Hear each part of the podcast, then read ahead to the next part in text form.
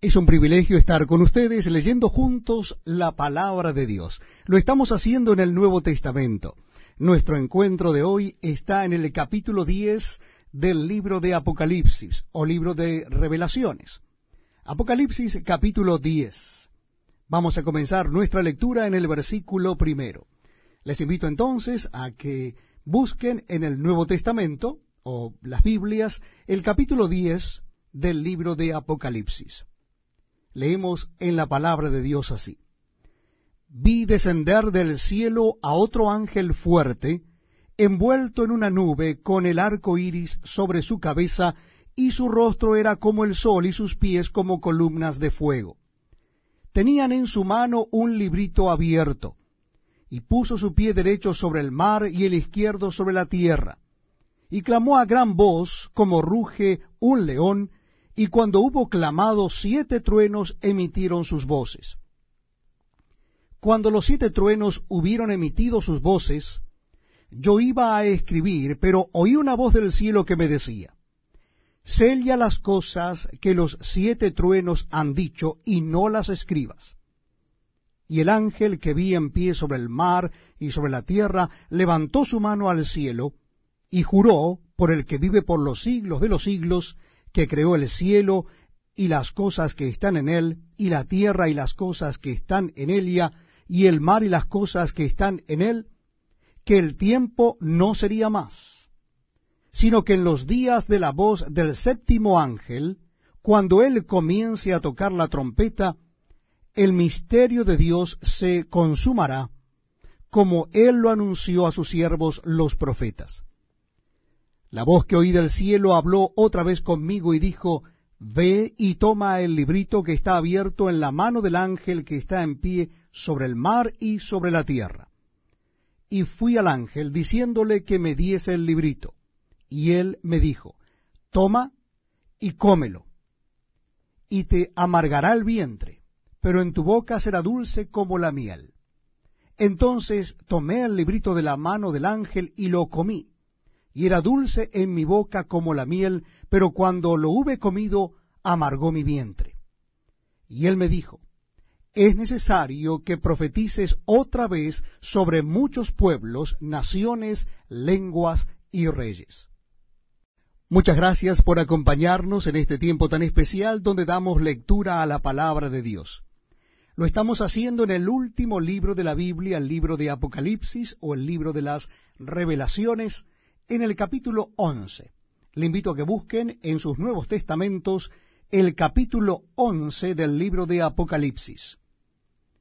Dice así la palabra de Dios. Apocalipsis capítulo 11, comenzando en el versículo primero.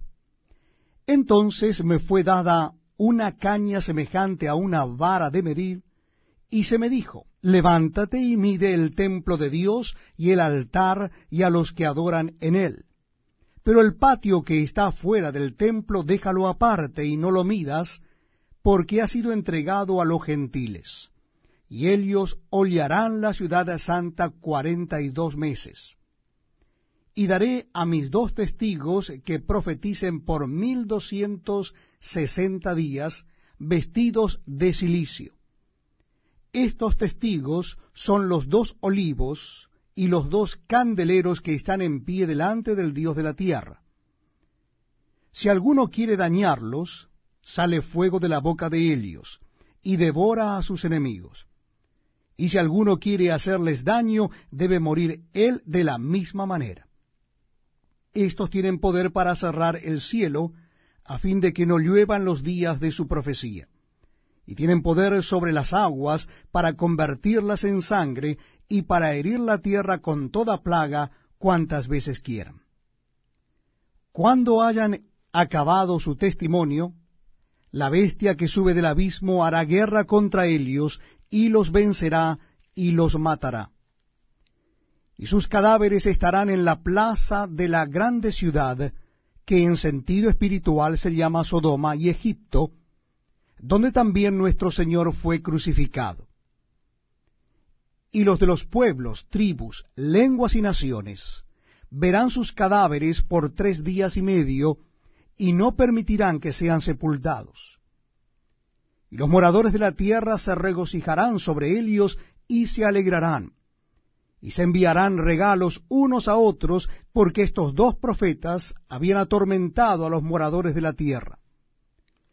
Pero después de tres días y medio, entró en ellos el espíritu de vida enviado por Dios, y se levantaron sobre sus pies, y cayó gran temor sobre los que los vieron. Y oyeron una gran voz del cielo que les decía, Subid acá. Y subieron al cielo en una nube, y sus enemigos los vieron.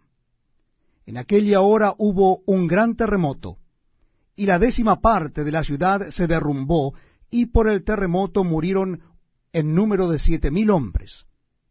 Y los demás se aterrorizaron y dieron gloria al Dios del cielo. El segundo ay pasó. He aquí, el tercer ay viene pronto.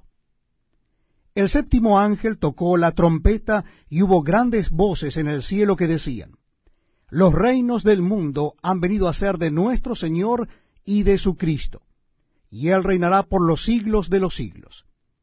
Y los veinticuatro ancianos que estaban sentados delante de Dios en sus tronos se postraron sobre sus rostros y adoraron a Dios, diciendo, Te damos gracias, Señor Dios Todopoderoso, el que eres y que eras, y que has de venir, porque has tomado tu gran poder y has reinado.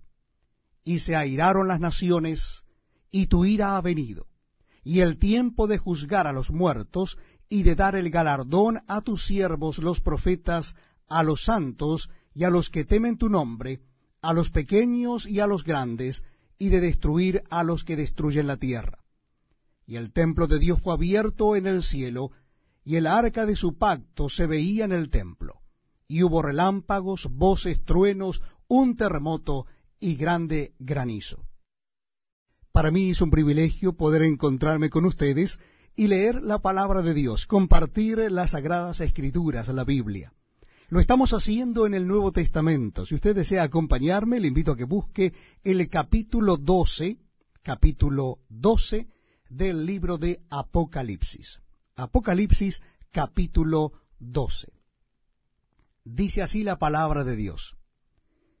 Apareció en el cielo una gran señal, una mujer vestida del sol, con la luna debajo de sus pies, y sobre su cabeza una corona de doce estrellas. Y estando encinta, clamaba con dolores de parto en la angustia del alumbramiento. También apareció otra señal en el cielo He aquí un gran dragón escarlata, que tenía siete cabezas y diez cuernos, y en sus cabezas siete diademas, y su cola arrastraba la tercera parte de las estrellas del cielo, y las arrojó sobre la tierra. Y el dragón se paró frente a la mujer que estaba para dar a luz, a fin de devorar a su hijo tan pronto como naciese. Y ella dio a luz un hijo varón, que regirá con vara de hierro a todas las naciones, y su hijo fue arrebatado para Dios y para su trono. Y la mujer huyó al desierto, donde tiene lugar preparado por Dios, para que allí la sustenten por mil doscientos sesenta días. Después hubo una gran batalla en el cielo. Miguel y sus ángeles luchaban contra el dragón, y luchaban el dragón y sus ángeles, pero no prevalecieron, ni se halló ya lugar para ellos en el cielo. Y fue lanzado fuera el gran dragón, la serpiente antigua, que se llama Diablo y Satanás, el cual engaña al mundo entero. Fue arrojado a la tierra, y sus ángeles fueron arrojados con él. Entonces oí una gran voz en el cielo que decía, Ahora ha venido la salvación, el poder y el reino de nuestro Dios y la autoridad de su Cristo, porque ha sido lanzado fuera el acusador de nuestros hermanos, el que los acusaba delante de nuestro Dios día y noche. Y ellos le han vencido por medio de la sangre del Cordero y de la palabra del testimonio de ellos, y menospreciaron sus vidas hasta la muerte. Por lo cual, alegraos, cielos, y los que moráis en ellos. Ay de los moradores de la tierra y del mar, porque el diablo ha descendido a vosotros con gran ira, sabiendo que tiene poco tiempo. Y cuando vio el dragón que había sido arrojado a la tierra, persiguió a la mujer que había dado a luz al hijo varón. Y se le dieron a la mujer las dos alas de la gran águila, para que volase de delante de la serpiente al desierto, a su lugar, donde es sustentada por un tiempo y tiempos y la mitad de un tiempo. Y la serpiente arrojó de su boca tras la mujer agua como un río, para que fuese arrastrada por el río.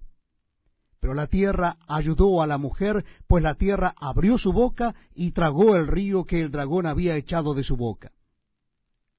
Entonces el dragón se llenó de ira contra la mujer y se fue a hacer guerra contra el resto de la descendencia de Elia, los que guardan los mandamientos de Dios y tienen el testimonio de Jesucristo.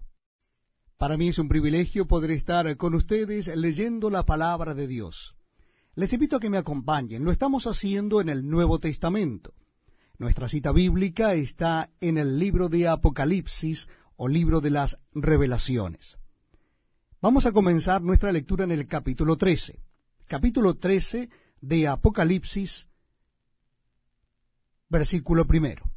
Dice así la palabra de Dios me paré sobre la arena del mar, y vi subir del mar una bestia que tenía siete cabezas y diez cuernos, y en sus cuernos diez diademas, y sobre sus cabezas un nombre blasfemo.